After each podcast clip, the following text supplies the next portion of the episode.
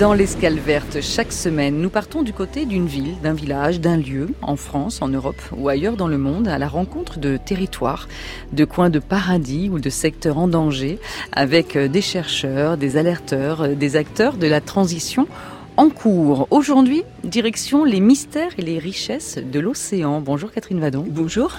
Vous êtes maître de conférence au Muséum national d'histoire naturelle de Paris, docteur en océanographie. Vous avez pris part à diverses expéditions et missions d'inventaire des faunes profondes. Et puis, vous êtes l'auteur euh, d'un très beau livre euh, intitulé Océan sauvage, un livre paru chez Glénat avec euh, des illustrations de l'agence Biophoto. Ah, vous avez été gâté quand même. Les, photos sont superbes. absolument magnifiques. Superbes. Et donc, vous nous emmenez à travers ce livre dans de multiples lieux de, de la planète, ici à à la rencontre de cette vie sauvage.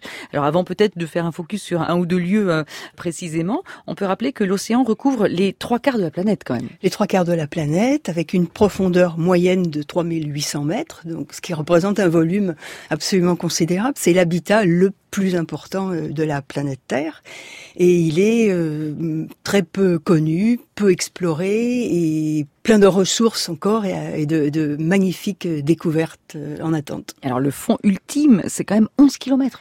11 km sous la surface, voilà, on est là dans le Challenger Deep, au fond de, la fosse des Mariannes dans le Pacifique, on est à 11 km sous la surface. Alors, si 11 km sur Terre, c'est vraiment pas grand-chose, c'est, je dirais, une balade en vélo, autant euh, c'est compliqué, coûteux et dangereux aussi d'aller dans le fond des océans jusqu'à 11 km. Et pourtant, on a bien envie d'y aller parce que euh, on sait que la vie euh, existe encore avec des, des, pressions énormes, une obscurité totale, un froid terrible aussi, une nourriture rare et pourtant la vie existe. Et on y envoie des robots et on est en train de, c'est vrai, de multiplier euh, cependant les découvertes et on sait que des, crustacés euh, vivent à ces profondeurs, des bactéries, des holoturies. Et alors on a découvert euh, il n'y a pas si longtemps hein, des sources hydrothermales aussi profondes et qui nous révèlent une, des écosystèmes inimaginables. Absolument. Donc là c'est la fin des années 70. On découvre donc sur la dorsale est Pacifique des, des volcans en fait sous-marins et autour de ces volcans, euh, dans un univers qui est plutôt hostile par rapport à nos propres besoins, eh bien, dans, le, dans les fluides hydrothermaux, acides, euh, sulfurés, euh, chauds, etc., on découvre de la vie, une vie qu'on connaissait absolument pas.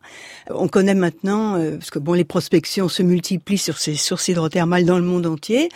On connaît à peu près 800 espèces, euh, pour la plupart endémiques, et donc les découvertes se, succèdent. Et donc ce sont des, des, écosystèmes qui reposent sur euh, en fait l'oxydation des, des, métaux euh, crachés par ces cheminées. Et donc ça a été une découverte totale. Et en fait, on s'aperçoit que autour d'émanations de, de, méthane, par exemple, au fond de l'océan, ce qu'on appelle les suintements froids, parce qu'ils sont pas aussi chauds que, les, mmh. que ces sources hydrothermales, eh bien, la vie existe. Donc on s'aperçoit que même dans des conditions vraiment on n'aurait jamais pensé que la vie puisse exister. Eh bien, elle est diverse, euh, variée, et je pense qu'on n'en est qu'au début de nos découvertes. Alors, quand vous parlez de 800 euh, espèces, il faut quand même préciser que c'est vraiment sur ces écosystèmes-là, parce que les espèces vivantes euh, répertoriées sont estimées à 270 000, mais il y a les grands fonds aussi. Les grands fonds, il y aurait 1 à 2 millions d'espèces. Voilà, c'est un, en fait un univers qui nous attend certainement au niveau. la description des espèces est bien loin d'être évidemment achevée donc c'est à peu près voilà 275-300 000 espèces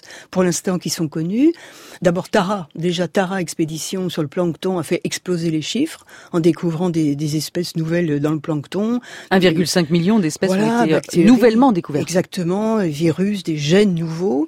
Les écosystèmes profonds sont très prometteurs évidemment d'espèces nouvelles et puis le monde aussi euh, du parasitisme qui fait découvrir de nouvelles formes. c'est vrai que pour rester sur quelques chiffres, allez, on va pas en abuser, mais quand même là c'est révélateur. Vous précisez dans votre livre, Catherine Vadon, qu'il y a euh, dénombré donc jusqu'à 10 milliards de bactéries et 100 milliards de minuscules virus dans un litre d'eau de mer. C'est inimaginable. Tara Expédition a découvert que l'Arctique était en fait un gros réservoir aussi de bactéries et de virus.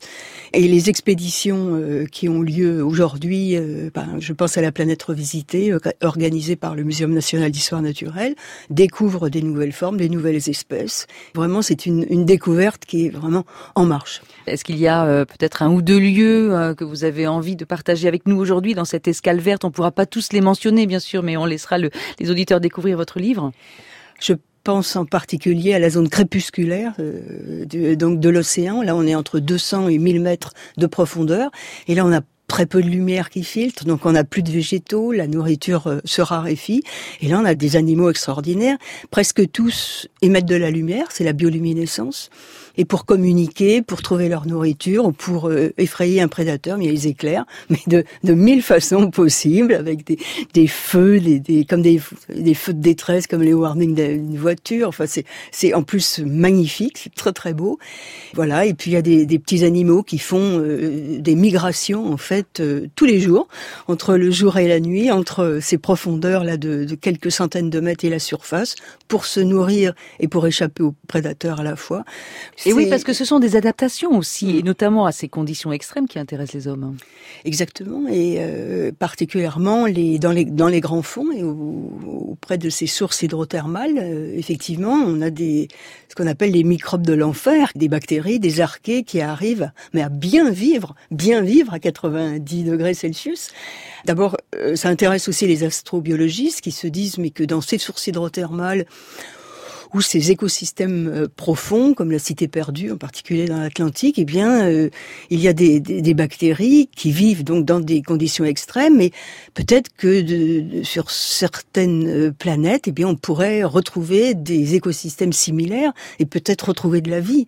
Et donc là, ça devient très, vraiment très, très intrigant. Et, et la question aussi pour ces astrobiologistes, c'est de dire, mais sous quelle forme va-t-on découvrir la vie? Alors vous nous avez parlé de euh, cet océan crépusculaire. Euh, en tant que euh, adepte de la plongée sous-marine, quel est l'endroit que vous investissez avec bonheur? Ah bah, Bien sûr les récifs coralliens, qui sont vraiment une source d'émerveillement quand ils sont évidemment, bien sûr, en bonne santé. Ça c'est vraiment un problème très préoccupant. Mm. Mais il est vrai que quand ils sont en bonne santé, c'est vraiment une, je veux dire, un rassemblement d'espèces, de vie, de, de stratégies pour vivre, survivre se reproduire euh, tout à fait extraordinaire. Et donc, euh, vous parlez aussi de ceux qui sont en mauvaise santé, parce que, ben, bien sûr, hein, cet océan subit le réchauffement climatique. Euh, quelles sont peut-être les, les, les, traces euh, les plus les plus importantes que vous avez pu relever? Parce qu'à la fois, il peut y avoir de la détérioration et même des extinctions d'espèces, mais il peut y avoir aussi des adaptations qui, là aussi, aident les hommes à comprendre comment ces écosystèmes s'adaptent. Bien sûr, tous ces phénomènes de, de changement global, je dirais, sont suivis de très très près, bien sûr, au niveau des pollutions. On a malheureusement trouvé des polluants dans euh, la chair de certains poissons des grandes profondeurs. Bien sûr, puisque toute cette vie profonde, en fait, dépend de la surface, dans la mesure où ils se nourrissent de, ce qu'on appelle la neige marine, c'est-à-dire une espèce de, substrat euh, un peu neigeux qui descend lentement de la surface.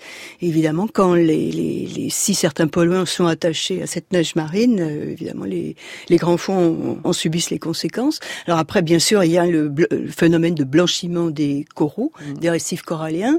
Et les coraux vivent en symbiose avec une petite algue microscopique qu'on appelle les zooxanthelles. Et quand le stress est, là, quand euh, les polluants sont là, quand la température augmente, eh bien, les zooxanthelles sont éjectées en fait euh, du corail et le corail meurt. Voilà.